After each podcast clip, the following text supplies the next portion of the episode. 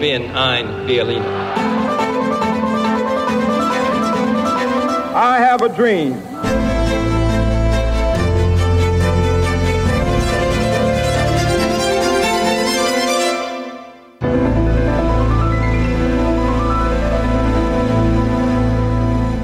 Olá, bem-vindos a mais um episódio da História Repete, com Henrique Monteiro. Olá, Henrique. Olá, Lourenço. E comigo, Lourenço Pereira Coutinho. Hoje vamos falar sobre a época do chamado Renascimento. O tempo em que os homens do Ocidente cristão deixaram de olhar apenas para o céu e começaram a procurar encontrar respostas para as suas inquietações também no humano e terreno. Não é fácil definir renascimento nem humanismo. Aliás, não existiu um renascimento, mas sim uma evolução gradual em que o homem, inspirado pela cultura clássica, começou a olhar mais para si e para a natureza. Aqui, importa desde já desfazer um equívoco. Ao contrário do que possa pensar-se, os clássicos eram conhecidos no mundo medieval. Platão teve grande influência em Santo Agostinho, e este no pensamento de toda a época medieval. Mais tarde, o pensamento de Aristóteles chegou ao ocidente cristão através da Espanha muçulmana, isto no século XIII. São Tomás de Aquino procurou então cristianizá-lo, isto de forma a que pudesse ser ensinado nas universidades. O que o movimento renascentista procurou fazer de diferente foi recuperar os clássicos nas versões originais, ou seja, tal como foram escritos na Antiguidade, isto após séculos de adulterações provocadas, com ou sem intenção, pelos copistas. Daí que todo humanista necessitasse de conhecimentos de filologia. A tradução dos clássicos do grego ao latim para o vernáculo constituía um ponto crucial do seu labor, sendo que a difusão do resultado destes trabalhos beneficiou muito da invenção da imprensa. Porém, o movimento humanista é muito anterior à invenção da imprensa. Teve origem nos Estados italianos, que ao longo do século XIV começaram progressivamente a libertar-se do controle do Sacro Império. Então, ressurgiu o sonho de uma Itália unida por uma história e cultura comuns. Ideia de que Petrarca foi precursor. Lembre-se também que, por essa altura, Dante escreveu a sua comédia, mais tarde apelidada de Divina, numa das muitas versões do italiano e não em latim. Enquanto os Estados italianos, como Florença, iniciavam seu processo de afirmação, os grandes Estados feudais, como França e Inglaterra, estavam envolvidos numa guerra sem fim. Ainda, e a partir de finais do século XIV e princípios do século XV, os Estados e cidades italianas beneficiaram com o contacto com os gregos bizantinos, que fugiam do cerco turco a Constantinopla.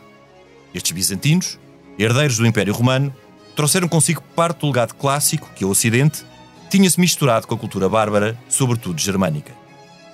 O Renascimento também não teria sido possível sem a prosperidade comercial e económica das cidades italianas. Foi esta prosperidade cosmopolita que permitiu o mecenato, e foi este que permitiu que os humanistas pudessem trabalhar fora do ambiente universitário, ainda dominado pelo método escolástico. O cosmopolitismo e a prosperidade eram também características da Flandres, outro dos polos do Renascimento, sobretudo na pintura. A pintura flamenga era mais austera que a italiana, e ao contrário desta, retratou também temáticas populares. No século XVI, o Renascimento espalhou-se por toda a Europa. Enquadrou um gênio universal como Leonardo da Vinci, gênios da pintura como Michelangelo, Rafael ou Tiziano, e pensadores da importância de Maquiavel, que pensou o Estado e as relações de poder de forma pragmática, Erasmo e Thomas More, estes mais utópicos e virtuosos. Pois, e como acontece ciclicamente, o Renascimento começou a ser contestado. No campo das artes surgiu o maneirismo, já a indiciar o barroco, e no campo do pensamento impôs-se uma mentalidade mais austera e focada em Deus, consequência da reforma e da contrarreforma. Contas feitas, o Renascimento deixou um legado ímpar. Felizmente, o pensamento humanista entranhou-se na nossa cultura, sendo hoje a sua valorização tão crucial quanto foi na época de que vamos falar. Este podcast tem o patrocínio de Germano de Souza, o Laboratório de Portugal. Vamos passar então à conversa, eh, começando eh, por passar a bola ao Henrique. Eh, eu imagino que tu, como tributário do pensamento humanista, estejas grato a estes teus antecessores do século XV e XVI. Sim, mas os antecessores do século XV e XVI eh, são devedores a Protágoras. E eles próprios o afirmam na altura, porque Protágoras é o primeiro dos filósofos, eh, talvez, a dizer que o homem é a medida de todas as coisas. Se tu olhares, por exemplo, para o homem de Vitrúvio, que depois o, o Da Vinci também volta a desenhar, não é? Que é o homem inscrito num círculo que está inscrito num quadrado. A proporção sabes perfeita. que as proporções perfeitas são todas em virtude das proporções do homem, da distância do, do, do, da ponta dos cabelos ao umbigo, do, do, umbigo aos pés, dos braços abertos, em relação com isso, que é sempre um 16, chamado número de ouro, não é? Que, é, uhum. que, era, que era uma sucessão. É, se chama hoje o Fibonacci, não é? Mas que, e, portanto, tudo isso, todo, todo esse humanismo vem da onde? Quer dizer, hoje em dia, como tu sabes, na historiografia há uma grande discussão sobre se o Renascimento é verdadeiramente uma época ou se é uma transição entre duas épocas, ou seja, entre a época moderna e a época feudal. Eh, sendo que a, a maior parte da historiografia já nem acredita que houve épocas, porque isto é tudo tão Sim, então, são formas de catalogar. formas de catalogar e, e as catalogações são sempre. Nós ainda aprendemos, eu pelo menos ainda aprendi que a Idade Média acabava com a queda de Constantinopla. Sim, depois não é um... se percebia muito bem entre a queda de Constantinopla e o aparecimento, o surgimento destes grandes renascentistas, de, de, mesmo na Itália, bem em Florença. Sim, que foram anteriores à queda de Constantinopla. Que são anteriores à queda já... de Constantinopla, como é que isto se, se encontrava toda? As pessoas hoje não têm ideia de como é que era a Itália no final do século XV, portanto em 400. A Itália Sim. em 400 tinha o, o, reino das duas Sicílias que pertencia a Aragão, Nápoles e duas Sicílias. As duas Sicílias era a Sicília propriamente e a Córcega. Eh, e, desculpa, e a, Sardanha. a Sardanha. A Córcega pertencia a Génova. Depois eh, havia os Estados Papais, que era uma coisa relativamente grande na Península Italiana. A República de Siena, que é a segunda mais importante, a seguir a Florença, a República de Florença, no, no Renascimento. Mas ainda havia a República de Veneza, o Ducado de Milão, o Ducado de Savoia, o, o, o Marquesato, o Marquês de Saluso e de Monferrat e de Trente, e de Manto, e de Luca, e de Modena e Ferrara, quer dizer, tudo isto eram estados. Sim, eram cidades-estado. Eram, não eram bem cidades, Alguns eram, eram estados regiões. maiores dizer, e depois eram, outros eram cidades-estado. O Estado papal era grande e a, e a República, Era muito grande. E a, o, o, reino de Nápoles e das suas Sicílias Também. era enorme, era muito maior que Portugal.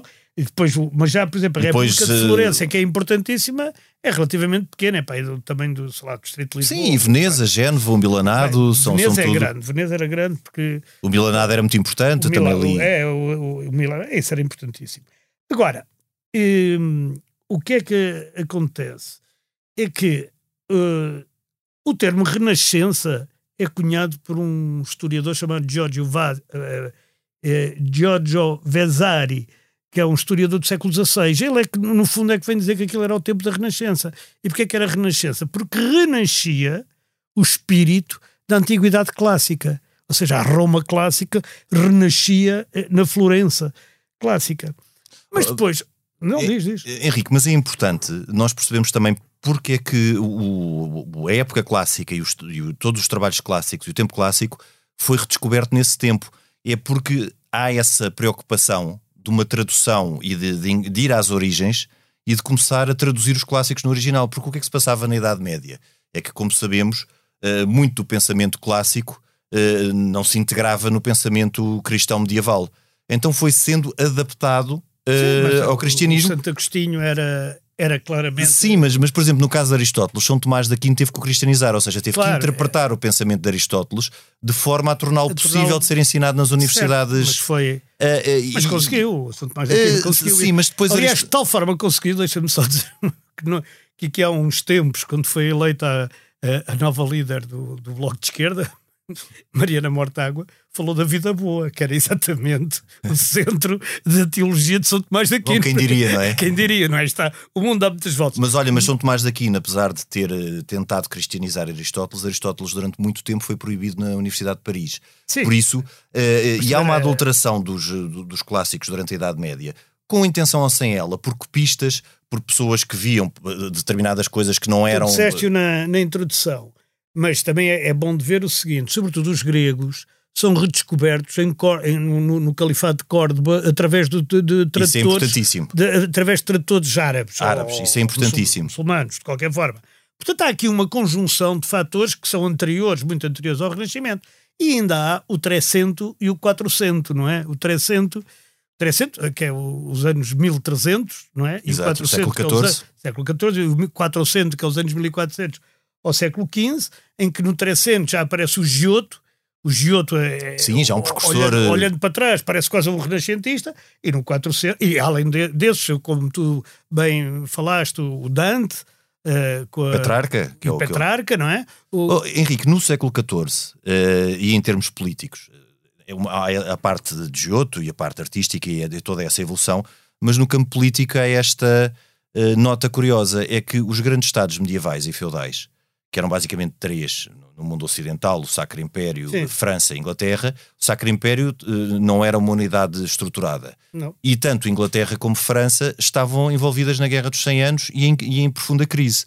E nasce aí até os, todos estes Estados italianos de que falaste, que, que, estavam mais ou menos agregados ao Sacro Império, uns mais independentes que outros. Sim, os de Sul, uh, a Espanha. Começam, Espanha não, Aragão. Aragão, mas, mas há ali uma, uma, uma capacidade de, de, percorrerem uh, um caminho autónomo. Certo. E o século XV é, e eu costumo sempre dizer isso, o século dos Estados de média dimensão. Eh, é um século em que as, as grandes unidades, uh, por, por, vários motivos, sofrem as transformações que levam de, da Idade Média até ao tempo moderno. E tens estados como Portugal, como a Borgonha e como os estados italianos que têm um protagonismo grande. grande a, a, Borgonha, que muitas vezes é esquecida, a Flandres, hum. e é também um polo de renascimento, e um polo, sobretudo, na, na, na, eh, na pintura, Uh, Sim, século XV, XVI. Sim, no século XV, XVI, é porque... de, de, que nós inicialmente até fomos bastante tributários, tributários mais do que do italiano. Eh, certo, mas o, eu quando estava a falar de, destes, por exemplo, a, Divina Comédia, a Divina Comédia é, é, é escrita em italiano, enfim, numa, numa Num dos muitas, italianos. Numa das muitas versões do italiano, porque o, o italiano que hoje se fala como italiano é o toscano porque e, e, muitas vezes em, em Génova já não se percebe nada do que eles dizem. Sim, ou, então, ou, então em Nápoles. Ou em Nápoles ainda se percebe menos, portanto, e aquilo continua a ser tudo italiano, embora haja uma norma ortográfica e uma norma gramatical que vem do. Sim, mas é muito recente, não mas é? Mas é, é, recente, vem, é, tem 100 anos ou 100 e poucos anos. De qualquer forma, depois o, a comédia, por exemplo, a Divina Comédia, que se pôs a comédia, comédia na altura queria dizer uma coisa que acabava bem, não era uma coisa que fazia rir. É por isso que a Divina Comédia, bem, as pessoas vão ler no princípio pensar que se vão rir e não se riem absolutamente nada. Simplesmente acaba bem, não é? Acaba bem porque acaba no paraíso. O, o ele a entrar com, com, com, a sua amada uh, pelo, pelo, pela Beatriz, não é? Beatriz, que, que, vai ali pelo, pelo paraíso. Portanto, quer dizer, aquilo só queria dizer que acabava bem. Como o drama acabava mal, não é? E, claro. portanto, isso foi, foi especializado. Mas Dante é muito ousado uh, na crítica que faz também social porque apesar da temática. Porque os bispos vão todos para o inferno, por exemplo, claro. todos, acho que vão todos mesmo. Mas repara que a temática, a temática é medieval, porque é a condenação, purgatório, inferno, uhum. uh, inferno, céu, paraíso. Mas eu penso a temática que é medieval com uma crítica social que é o que acrescenta mas no é nisso que ele é inovador. A temática não acaba totalmente, não é? Portanto, no 400, o que é que tu tens no 400? Tens um, um, um autor que a maior parte das pessoas deve estar convencido que é de Renascimento, que é Botticelli. Sim. Uh, uh, o pintor Botticelli, se as pessoas perguntarem assim de repente, ele é de que altura é Renascimento, não é nada 100 anos antes. Pronto, não interessa.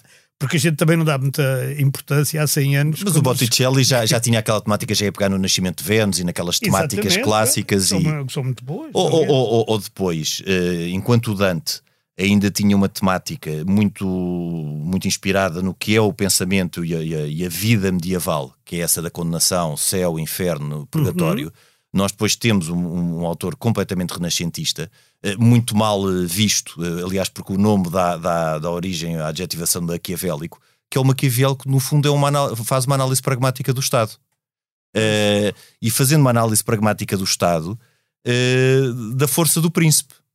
O que é uma diferença grande do que vai existir depois, até no tempo iluminista, os iluministas também, de certa forma, tributários do que foi o pensamento humanista, mas o, o, alguns iluministas, ou alguns do período iluminista, designadamente Rousseau ou mesmo Voltaire, mas sobretudo Rousseau, já olham para o cidadão e para, o, e, Sim, e para as não, pessoas. Não, aqui é o contrário. Não, Maquiavel é, é o príncipe.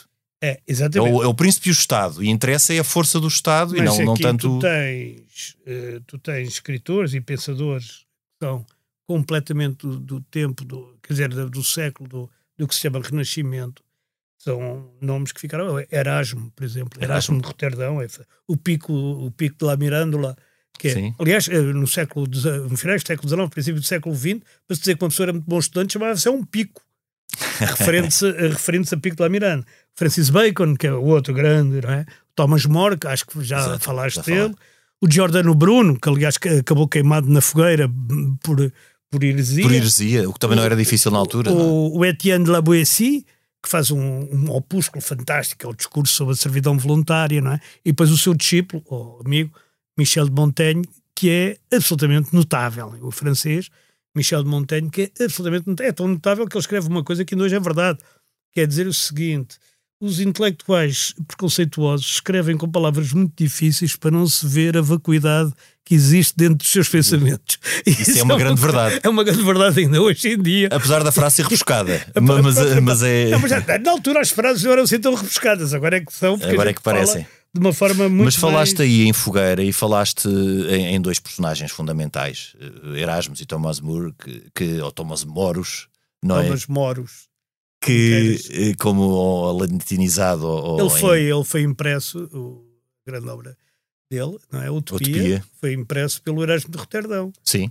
Nunca conseguiu ser impressa é, aliás ele foi condenado à morte na, na Inglaterra por não aceitar o e era justamente isso que eu ia dizer é porque são dois personagens não só muito coerentes como muito íntegros como corajosos. Exato. Porque ambos sofreram as consequências. O Erasmus começou por criticar eh, os excessos da, da, aqueles papas que até eram grandes Sim. mecenas, não é? O Leão uhum. X Médicis e tudo isso, uhum, uh, mas, uh, mas criticou-os e, e, e sofreu de, consequências era, com isso. Era uma família de Florença, além do mais. sim, sim exatamente. Florentina. Aliás, como o Lourenço, como o meu homónimo Lourenço Médicis. Lourenço Médicis. Que, aliás, traz também para a história uma coisa perversa, que é o, o presente florentino. O presente sim. florentino tinha o significado do presente envenenado. Exato. Porque eles se envenenavam literalmente, quer dizer, ofereciam, toma lá uma tarte, e eu, ah, puma, caiu. eu não vou voltar a contar aquela história dos Borges, porque já contei cá aquela do, do, do Papa Sim, de la Rovere e o, o Cardeal de la Rovere, mas é, mas, é mas é por aí. É por aí. Os Borges também eram, eram frescos, digamos. E depois em Portugal também houve algum uh, renascimento, não é? Uh, acho que, por exemplo, eh, coisas. Torre de Belém é, é claramente renascentista, aquele neogótico. Sim, Manuelino. Manuelino. O Grão Vasco, o pintor, é também dessa ordem. Os painéis de São Vicente são completamente do tempo da Renascença, não é? Daquilo. Mas com grande influência de Borgonha, até pelo próprio e, casamento da, da, da, da, filha é, de Dom João I, de Isabel Casa de Portugal. Bicos, que, é, que, também tem uma grande influência do norte da Europa, no, no, sentido da arquitetura. Casa dos Bicos, que ainda está lá, para quem quiser ver, agora é a Fundação Saramago. Uh, e, e, portanto, uh, nós tivemos alguma influência, influência essa que foi muito destruída pelo terremoto é, de, de, Lisboa, porque uhum. o terremoto em 1755 deu cabo de uma série de, de edifícios, de, de, arquitetura e de quadros, e de incêndios e, e aquela toda, porque Lisboa, curiosamente, na altura do Renascimento, Lisboa era uma das cidades mais ricas do mundo. Pois era. Não é? Os descobrimentos, que a gente não pode falar porque é racismo, é racista, não é racista, é colonialista, os descobrimentos são um grande impulso, são um grande resultado e, e, e também um impulso no, no, Renascimento. A ideia de que a Terra é só uma, a ideia de que a viagem de circunnavegação, que é, que é em pleno século XVI, portanto, já no fim, no tardo ao Renascimento. Mas antes disso, as descobertas, a, ideia de, de, de, da necessidade científica de, de haver ciência, de haver Sim. instrumentos científicos precisos, essa ideia também é muito do, do, do Renascimento. O Sim, é uma ideia de expansão, de cosmopolitismo. Exatamente. Aliás, eh, até as nossas trocas, que nós muitas vezes, quando falamos na época das descobertas, eh, falamos essencialmente eh, da nossa expansão atlântica, mas esse, esse tempo também pressupôs uma grande ligação, como estávamos aqui a falar com a Flandres, não só por o casamento de, de, de, da princesa portuguesa, Dona Isabel de Portugal, filha de Dom João I, com o Duque uhum. da Borgonha, como porque em Antuérpia nós tínhamos uma feitoria. E a feitoria de, Antuérpia, por exemplo, onde teve Damião de Góis, Exatamente. um dos nossos principais, no nosso principal uh, humanista, como com outros, com João de Barros, com.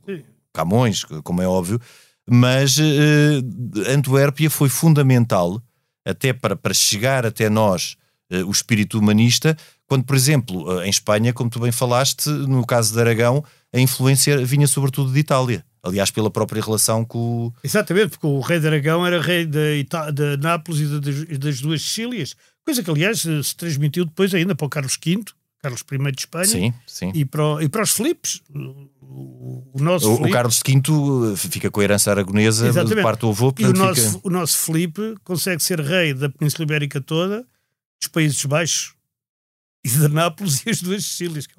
Fora as, as, as colónias não eram, mas os descober, as descobertas todas dos portugueses e Sim, era, era verdadeiramente um império onde, onde o sol nunca se punha. Exatamente. Mas nós aqui na Renascença e, e, eu aqui na introdução falei da questão de, da importância que teve uh, o assédio turco a Constantinopla e a saída de uma série Uh, não só de intelectuais certo, e de pensadores vem, para, bizantinos e que vêm para a Itália, muito para, e, e para Florença, para, não é? Florença. O, o berço é Florença. Sim.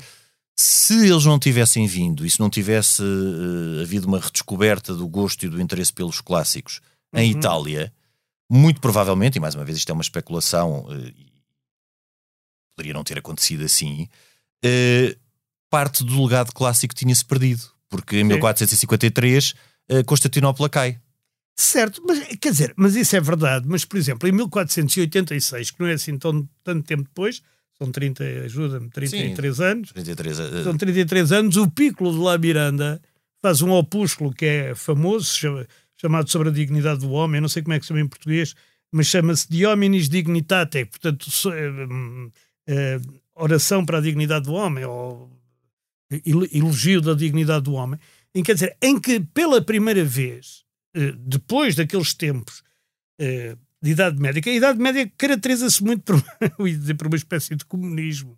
Mas é verdade, quer dizer, interessava mais uh, o conjunto, Sim. até porque tinham passado é por coisas. É orgânico, não é? Tinham passado por coisas como a peste e aquelas coisas, e que era muito, é muito orgânico. Sim. Era muito E aqui, o, o, que nasce verdadeiramente no Renascimento também, além das grandes revolta, revoluções, aliás, culturais, científicas, escolares, porque também muda completamente o sistema de ensino, eh, é, Sim, a escolástica é a ideia do homem, é a ideia do homem e da sua dignidade ser central.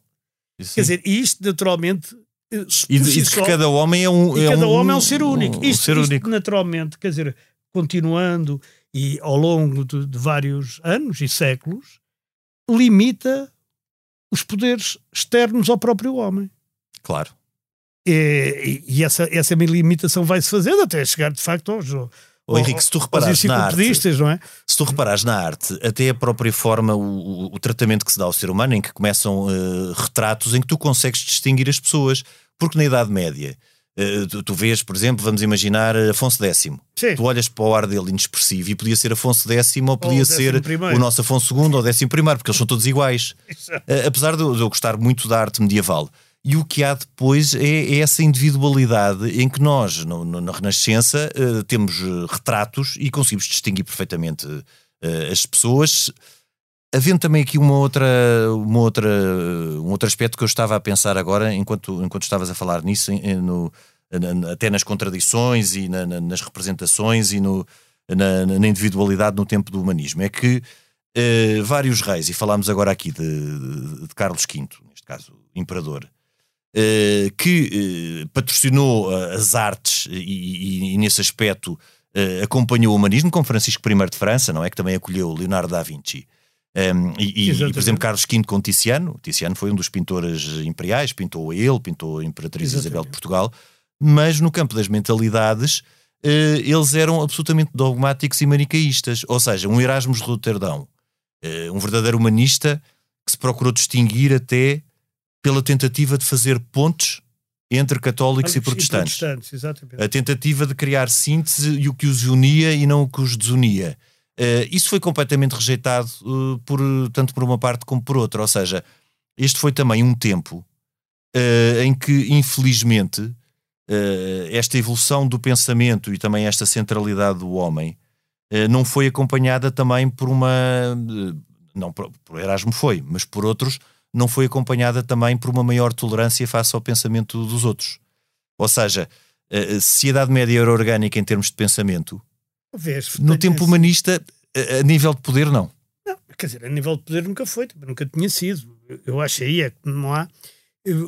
Quer dizer, as coisas começam por nascer, de facto, em, em boa verdade, o conhecimento dos clássicos e, sobretudo, dos clássicos gregos, o Avicena, Averroes, isso é tudo século XIII, século XII, século XIII. Século XII, século XIII. E, e no da Luz.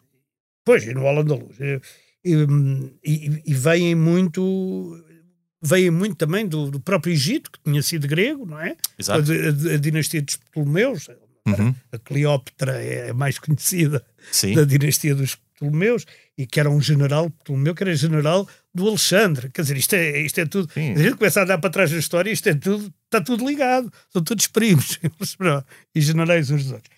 E, e isso começa tudo aí. Mas depois, quando chega verdadeiramente à, àquela ideia que mais tarde se faz do Renascimento, porque o Renascimento em si não tem a ideia que está a renascer absolutamente nada.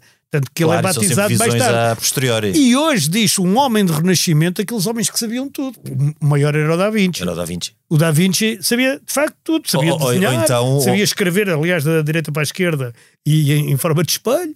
Sabia de fazer maquinetas, voadoras, canhões, eh, sei lá. Ou seja, se ele fosse um homem do século XVIII, seria, teria um saber enciclopédico. Era um saber enciclopédico. Eh, Só que na, na, Só cava na letra. não havia enciclopédia porque ela foi só no século XVIII XVIII. é que ela foi desenvolvida pelo Diderot, Pelo D'Alembert e, e por essa gente.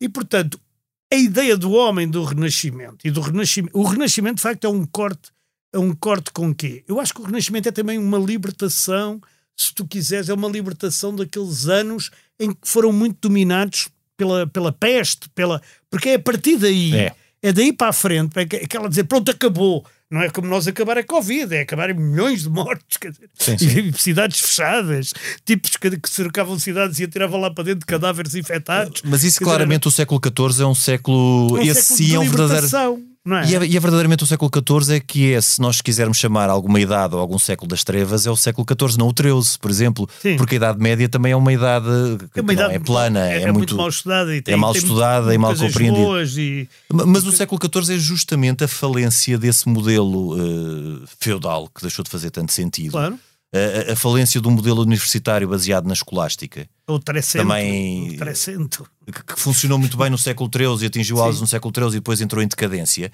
E todos estes humanistas vão acabar por desenvolver o seu pensamento e a sua atividade graças aos mecenas. Certo. Portanto, individualmente, Isso, é, isso, no isso foi fundamental. Mas repara, no século XV começam, começam o quê? As viagens marítimas, Sim, tanto em Portugal como em, como em, como em Espanha, no, no, no, no século XV.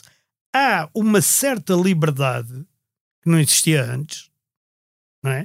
E que mais tarde, depois, no século XVI já, e depois, sobretudo, Martinho Lutero ter afixado as, eu penso que é 1519. 1519, ou 17 ou 19. 17, sim, é um É, número ímpar, isso é 17 ou 19. Na, na, em- Na em Catedral de- Wittenberg. ou- Sim. E o- a partir daí, a reforma e a contra-reforma tornam outra vez um bocado fechado tudo isto, não é? Sim, voltam a pôr as coisas num plano manicaísta. O, o Giordano Bruno, as perseguições ao Galileu e, a- e essas coisas todas são já depois disso.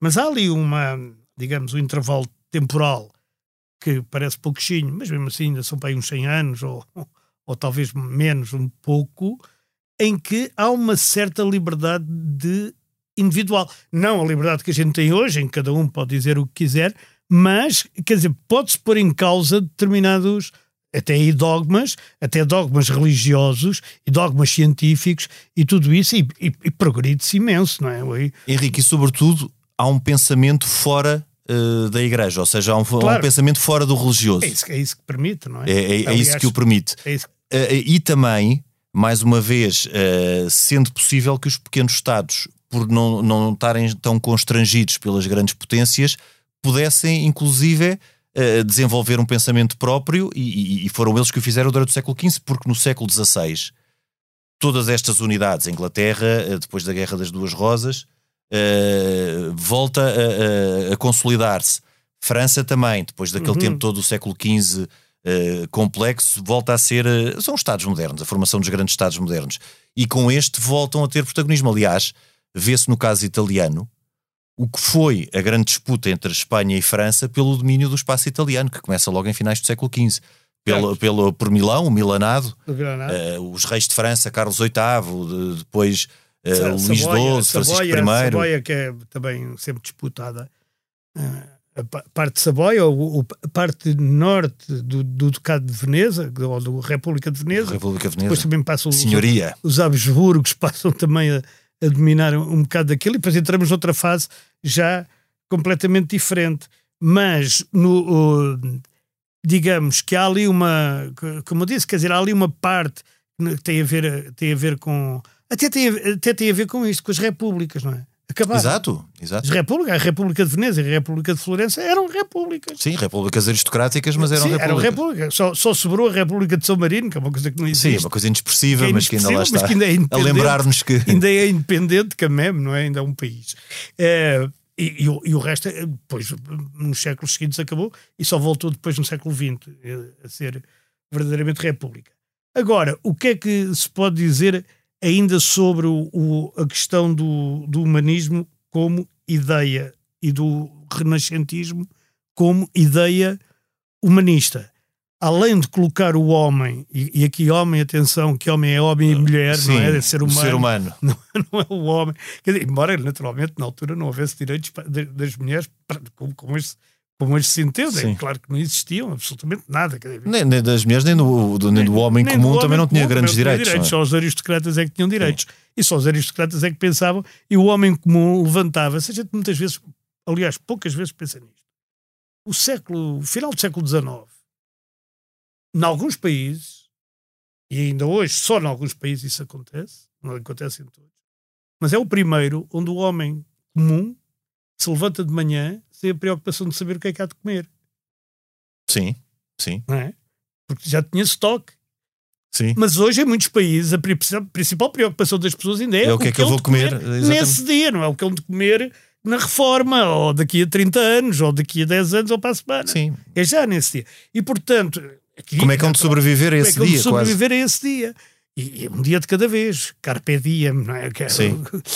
Gozo ao dia, porque é de facto.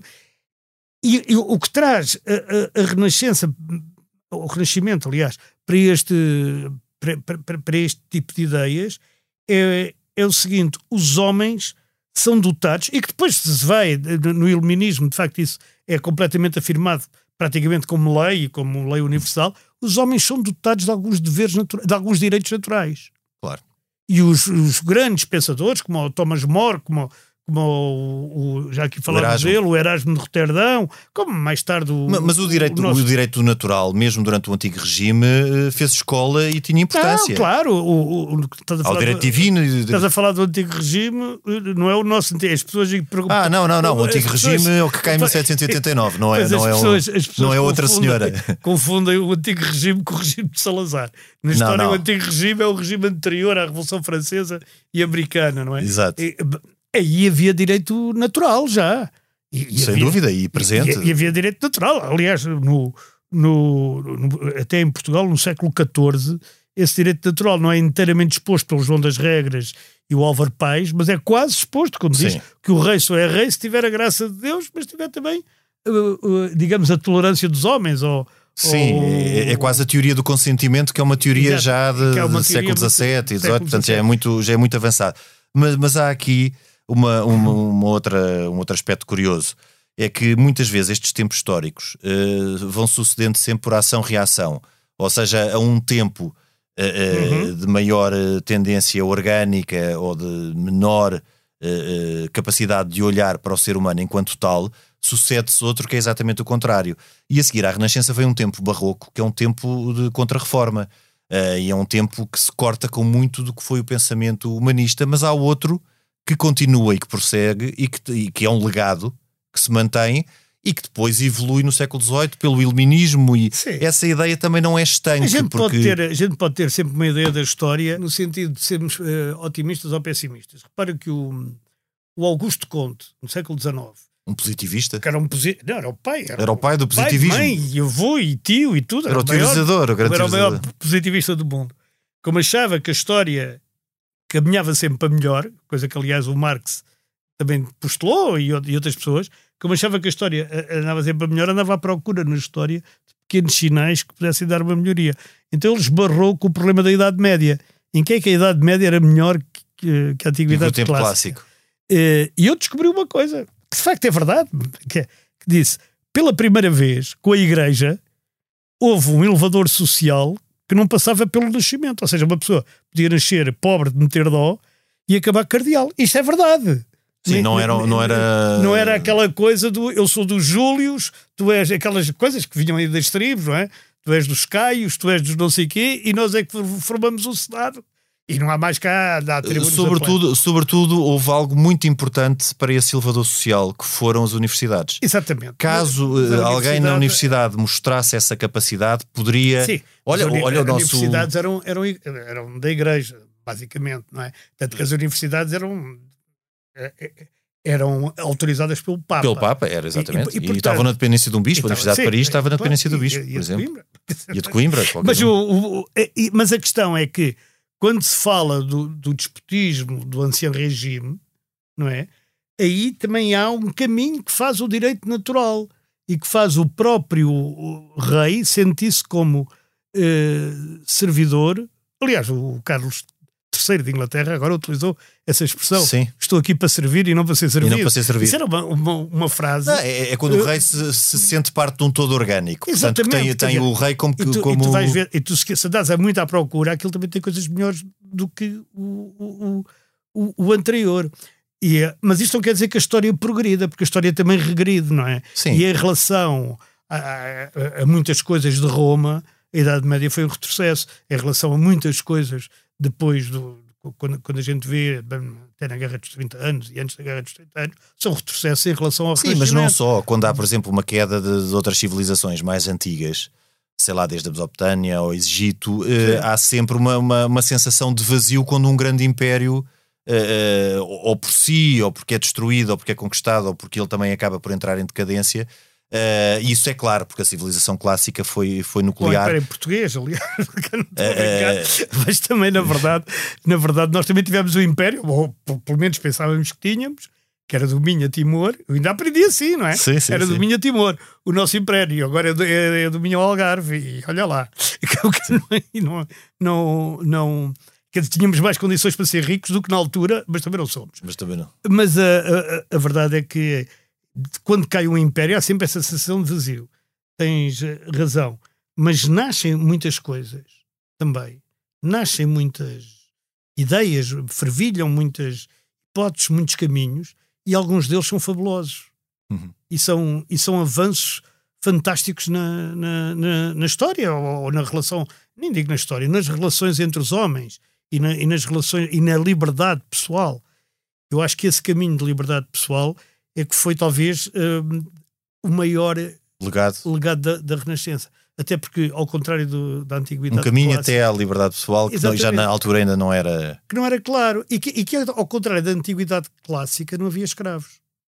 Ou melhor, Exato. havia, mas não, não eram significativos. era Não era como na antiguidade clássica, em que os escravos eram a maior, eram a maior parte da população de qualquer, de qualquer cidade. centro urbano. Sim, Claro. Não, não, não era assim no Renascimento. Foi assim depois, eh, mais tarde, com, com as colónias e, e com isso tudo, e com a necessidade de trabalho de escravo para grandes plantações e grandes coisas. Mas Sim, não, mas na Gênesis do Renascimento, na em gênese do Florença, ou isso não, não nem era. sequer, praticamente não existiam. E, e eu acho que é, talvez aí essa ideia de liberdade tenha nascido aí. E essa ideia depois nunca morreu. Sim, Manteve- manteve-se pelo mesmo tempo barroco, depois Exa- no iluminismo. Exatamente. E depois o, o, o iluminismo é uma espécie de renascimento do renascimento. Sendo que no iluminismo já, já existe um elemento, um elemento que separa completamente, enquanto os humanistas foram claramente cristãos, eh, acreditavam num Deus, mas também Sim. eh, num foco humano, ou seja, de uma não intervenção eh, diária e constante de Deus na vida dos homens. Os Uhum. homens tinham capacidade de, de- de- de de gerir a sua vida sem uma intervenção constante de Deus. No caso iluminista, muitos dos, dos iluministas não são. Eh, Não- não são crentes. Não são crentes. Mas repara que o, o terremoto de Lisboa e aquelas discussões entre eh, que passam muito pelo Voltaire e o Leibniz e o eh, aquele suíço que eu agora não me lembro o nome, mas depois já vou dizer, e que não é o Rousseau. Não, Rousseau, estava a pensar no Rousseau, não, mas não, mas não é, lembra-se. não, esse é do outro tempo. Não, eu, eu já, eu já te digo que- quem é. Que passa muito por essas, por essas discussões, separa, acaba por fazer separar o mal moral do mal natural. É? Portanto, o mal moral é uma coisa e o mal natural é outra. E acaba com aquela ideia que tudo são castigos de Deus e Claro. tal. Que isso ainda é no Tudo é antigo ira, regime. Ainda ira. é no antigo regime. Mas no novo regime, já, já depois da Revolução, o Robespierre morreu alguns dias depois de ter levado à, à avante uma ideia que tinha, porque ele achava que as pessoas não podiam viver sem um Deus, Uhum. Que era a festa do Ser Supremo. Exato, exato. Tu exatamente. lembras-te, tu lembras-te, lembras-te? Não, não eras Não, vivo. ainda não era nascido. Eu também não. Mas, lembro-me de ler. ele, ele, ele organizou uma festa enorme do Ser Supremo porque achava que, que era muito bonito. Aliás, o próprio Tocqueville dizia isto do ateísmo é um Sim. luxo. Tinha que haver um panteão, dar não é? as, as, as classes ilustradas. Era preciso um panteão, era preciso Era uma preciso divindade uma qualquer. divindade e tal. E fez o panteão, verdadeiramente Exato, o panteão. exato, foi dessa altura. É- é dessas alturas. Eh, e panteão, na origem, quer, quer dizer a casa de todos os deuses, não é? Exato. E, e, e, portanto, quer dizer, essa ideia de nunca abandonou completo. Isso talvez só no século XX. Só no século XX. E curiosamente, em regimes muito pouco recomendáveis, que isso é que é curioso. Como o nazismo, que era. Sim, o, e depois o, o comunismo, comunismo stalinista, sim, e chinês, e, e, até o mussolinismo, porque o, o Mussolini. O Sim, Mussolini, o Mussolini não era... era. Eh, quer dizer, primeiro ele faz ao Papa, ele quase que prende o Papa, e depois Pois é que o Papa também, eh, também não, era bom, não era bom da cabeça, salvo seja, e acabou-se por encostar um bocado ao Mussolini, e isso eh, claro, criou também muitas dificuldades. teve sempre ali coexistir também com a influência grande que a Igreja Católica Que a Igreja tinha, tinha em Itália. Tinha. Mas não foram regimes muito saudáveis também, aquele regime em que não se cria em nada. Uh, porque, quer dizer, uma, uma pessoa tem que ser livre, mas para viver em sociedade, mesmo que seja a sociedade, tem que, tem que reconhecer que há algo acima dela própria. Nem que seja a sociedade, não estou a dizer que tenha que ser Deus. Porque se ele não reconhecer e achar que a sua liberdade é ilimitada. É a anarquia. Por isso é que o Dr. Soares, quando voltava, estava sempre a dizer: A minha liberdade termina onde começa, onde começa a liberdade dos, dos outros. Exatamente. E isso tornou-se uma frase é, feita. É, senão é uma anarquia. Mas é verdade, porque senão, se não for assim, não há liberdade para ninguém. anarquia. E portanto mas olha tem que, haver limites. Eh, eu, eu, aqui sob a época do Renascimento, ficava-me com dois ou três pontos. Uh, o primeiro, essa ideia, ou afastar essa ideia que no tempo medieval não havia um conhecimento dos clássicos. A segunda, porque é que em Itália ou, uh, existiram condições propícias uh, ao, ao, nascimento e ao, e ao e ao florescimento do novo tipo de pensamento e que tinha o homem como. claro que, e que isso vem de Constantinopla. Uh, fica de certa queda... forma. Obviamente que a Itália ficou sempre. Eu não estava sempre... a perguntar, estava mesmo a afirmar. A afirmar, sim, sim, sim, sim. sim. não, e, e, que em Itália houve sempre, ficou sempre um legado maior do, do tempo clássico do que noutras zonas. Aliás, porque as cidades-estado italianas mantiveram-se uh, até muito tarde. Uh, e que esse legado tem condições propícias para, para florescer não só uh, muito pelo contacto até com, com, com Constantinopla e com, com, os gregos que saíam de, de, uma Constantinopla cercada pelos turcos, como porque uh, o final do século XIV e o princípio do século XV foi propício à afirmação de Estados de média dimensão uh, e ao florescimento, inclusive, de mecenas que permitiram que uma série de, de pensadores pudessem trabalhar fora de um ambiente universitário que era demasiado espartilhado pela escolástica. Ou seja, esse acabou por ser com este conjunto de, de, de, de, situações, com a redescoberta dos clássicos e com um ambiente económico e político propício, acabaram por ser uh, as bases que uh, ajudaram ao desenvolvimento do pensamento renascentista, que, que manteve o seu legado uh, e, e, que não desapareceu, apesar dos movimentos posteriores, do tempo da Contra-Reforma e do tempo barroco, e felizmente é um legado que, que, chega até hoje, não é? Muitas pessoas hoje em dia proclamam-se como humanistas uh, e sem fazem saber, falta. Sem saber. Que isso umas mais conscientemente, outras menos. Protágoras. Mas ainda bem que o fazem, não é? Precisamos cada vez mais de, de humanistas. Uh, Henrique, não sei se tens algo a sugerir.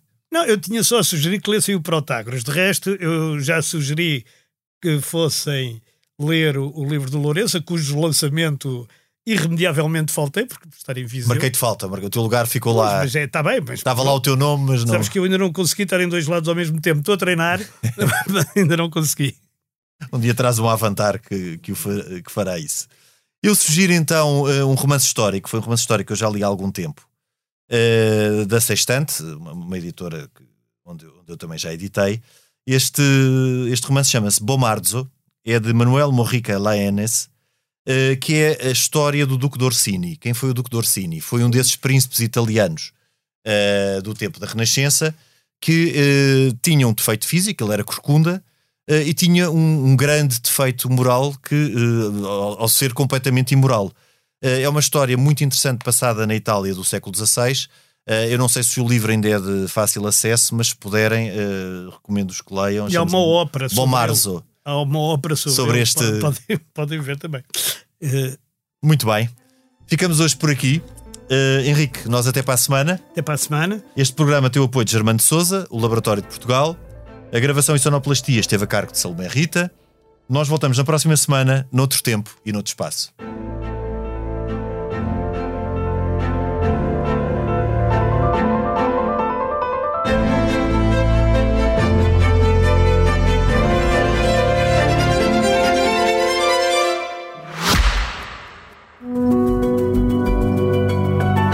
Podcast tem o patrocínio de Germano de Souza, o Laboratório de Portugal.